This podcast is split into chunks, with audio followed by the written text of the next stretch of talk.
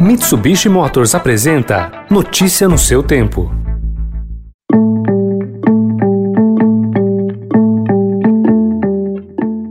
Olá, seja bem-vindo. Começando mais um Notícia no seu Tempo, podcast produzido pela equipe de jornalismo do Estadão para você ouvir em poucos minutos as principais informações do jornal. Entre os destaques de hoje, a investigação do Ministério Público Federal sobre um esquema clandestino de vacinação em Minas Gerais, o encalhe do cargueiro que mantém bloqueada uma das rotas comerciais mais importantes do mundo e o orçamento 2021, aprovado com bloqueio para garantir o cumprimento do teto de gastos após manobras de contabilidade criativa feitas pelo relator Márcio Bitar. Claro, ninguém quer perder. Um orçamento menor dos últimos 30 anos, ninguém quer perder. Esses são alguns dos destaques desta sexta-feira, 26 de março de 2021. Estadão apresenta Notícia no seu tempo.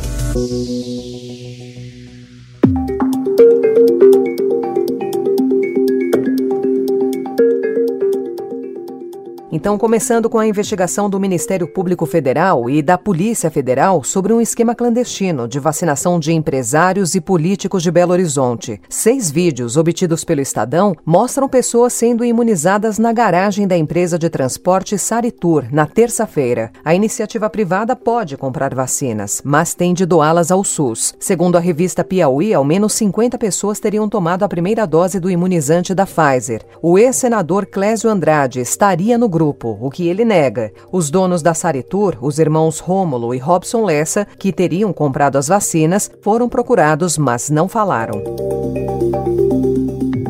E a Justiça Federal em Brasília considerou inconstitucional a lei aprovada pelo Congresso que obriga a doação ao SUS de 100% de vacinas compradas por empresas ou outras instituições, enquanto todos os grupos considerados prioritários não forem vacinados. O juiz Rolando Espanholo aceitou a argumentação do Sindicato dos Delegados de Polícia de São Paulo de que a vedação violava o direito fundamental à saúde ao atrasar a imunização. Aliás, ontem, Luciano Hang e Carlos Wizard estiveram com o ministro da Economia Paulo Guedes e anunciaram a intenção de doar 10 milhões de doses da vacina para o SUS. Por trás do gesto, no entanto, está o desejo dos empresários de imunizar seus funcionários, sem seguir a ordem de priorização estipulada no Plano Nacional de Imunização. Ao ser questionado, Guedes disse que os empresários vão trabalhar pelo convencimento. Eles vão conversar, eles vão acertar com o presidente da, da Câmara, e com, que é um problema de legislação legislação, é lei. Mais cedo, o presidente do Senado, Rodrigo Pacheco, se posicionou contra a possibilidade. O entendimento do Congresso Nacional foi de que, na edição da Lei 14.125, houvesse a possibilidade da aquisição pela iniciativa privada para doação da integralidade da aquisição para o Sistema Único de Saúde. Então, não se pode é, descumprir essa lei, essa diretriz. No futuro, quem sabe se possa ter em farmácias, em hospitais, a possibilidade de aquisição de vacinas. Mas nesse instante, enquanto os prioritários não foram vacinados, não é ético e admissível pensar que alguém possa se vacinar fora do Plano Nacional de Imunização. E o Estadão informa também que no centro do combate contra a pandemia de Covid-19, servidores do Ministério da Saúde relataram ao jornal a falta de preocupação da pasta com a proteção dos seus próprios funcionários. O Ministério da Saúde registrou ao menos três mortes de servidores neste mês. Funcionários em regime presencial dizem que não são informados dos óbitos, que é uma medida básica de precaução. A saúde confirma duas mortes e 228 atestados de Covid em janeiro.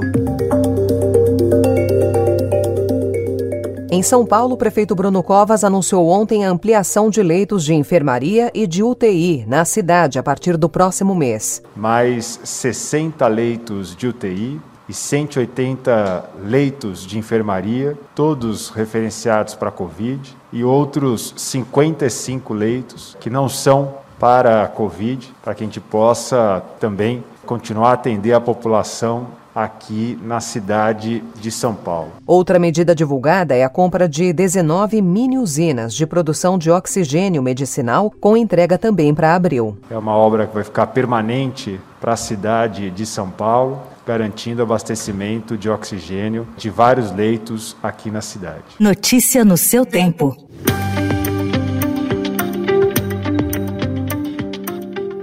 E pressionado pelo Senado, o presidente Jair Bolsonaro se prepara para afastar o assessor internacional da presidência, Felipe Martins. O plano é tirar Martins de sua assessoria mais direta, mas não abandoná-lo por completo para não desagradar a militância bolsonarista. Martins está prestes a perder o cargo por ter repetido anteontem um gesto que os senadores interpretaram como ofensivo, ligado a supremacistas brancos durante uma sessão de debates no Senado. Um dia após o presidente da Câmara, Arthur Lira, falar em sinal amarelo em relação a erros no enfrentamento da pandemia e dizer que o parlamento tem remédios fatais, o presidente Jair Bolsonaro recebeu o deputado ontem no Palácio do Planalto e negou qualquer atrito com o aliado. Eu conversei com o Lira, não tem problema nenhum entre nós, zero problema. Bolsonaro minimizou a manifestação do líder do Centrão. Um velho amigo de parlamento, torci por ele e o governo continua tudo normal. Sob o comando dos novos presidentes do Senado e da Câmara, a votação do orçamento de 2021 garantiu um festival de 48,8 bilhões de reais em emendas para os parlamentares, mas vai obrigar um bloqueio nas despesas de pelo menos 30 bilhões de reais para garantir o cumprimento do teto de gastos. O valor poderá ser ainda maior, a depender da análise global que será feita depois que o projeto for sancionado pelo presidente Jair Bolsonaro. O número já circula pela área técnica do Ministério da Economia economia que ficou desnorteada e sem força de articulação para impedir as manobras de contabilidade criativa feitas pelo relator Márcio Bitar. Cada um tem um ponto de vista, cada um tem uma visão sobre o que acha mais importante ou do que faria se estivesse diante da possibilidade de ser o relator do orçamento ou de fazer parte da comissão. Claro que eu respeito o ponto de vista e a colocação de cada um do, dos, dos colegas. Eu procurei fazer o melhor que pude para tentar ajudar. O clima entre os parlamentares do Centrão foi de festa. Até o fechamento desta edição, o texto estava em votação no Senado. E o ministro da Economia Paulo Guedes disse ontem que o governo tem engatilhadas novas medidas para o combate ao recrudescimento da pandemia no Brasil. Em audiência pública na comissão temporária do Senado, que acompanha as medidas de enfrentamento ao coronavírus, Guedes citou a antecipação de benefícios de aposentados e pensionistas, uma nova fase do programa de apoio a micro e pequenas empresas e o relançamento do programa que permite a suspensão de contratos e redução de jornadas e salários. Ao mesmo tempo, nós temos que acelerar como prometeu ontem o nosso ministro da Saúde, o ritmo de vacinação. Com um milhão de vacinas por dia, nós vacinaremos todos os idosos em pouco mais de um mês. Então, se nós conseguirmos isso, é possível que em 60 dias nós tenhamos um novo horizonte completamente diferente. E a alta nos preços dos combustíveis acelerou a prévia da inflação oficial do país em março. O IPCA 15 subiu a 0,93%. Foi o maior resultado para o mês desde 2015, segundo informou ontem o IBGE. E equipes de resgate da Holanda e do Japão foram enviadas ontem para tentar desencalhar um cargueiro no canal de Suez. A embarcação bloqueou a passagem em uma das rotas comerciais mais importantes do mundo, causando um prejuízo diário de quase 10 bilhões de dólares. Algumas empresas já analisam a alternativa desastrosa de enviar cargas pela rota mais longa, contornando a África do Sul. We will, by my 100th day in office, have administered 200 million shots in people's arms. That's right, 200 million shots in 100 days. I, I know it's ambitious, but no other country in the world has even come close to what we are doing. I believe we can do it. E em sua primeira entrevista coletiva como presidente dos Estados Unidos, Joe Biden dobrou ontem a meta de vacinação para os 100 primeiros dias de seu governo e prometeu aplicar 200 milhões de doses até o fim de abril. E também anunciou que pretende ser candidato à reeleição de 2024.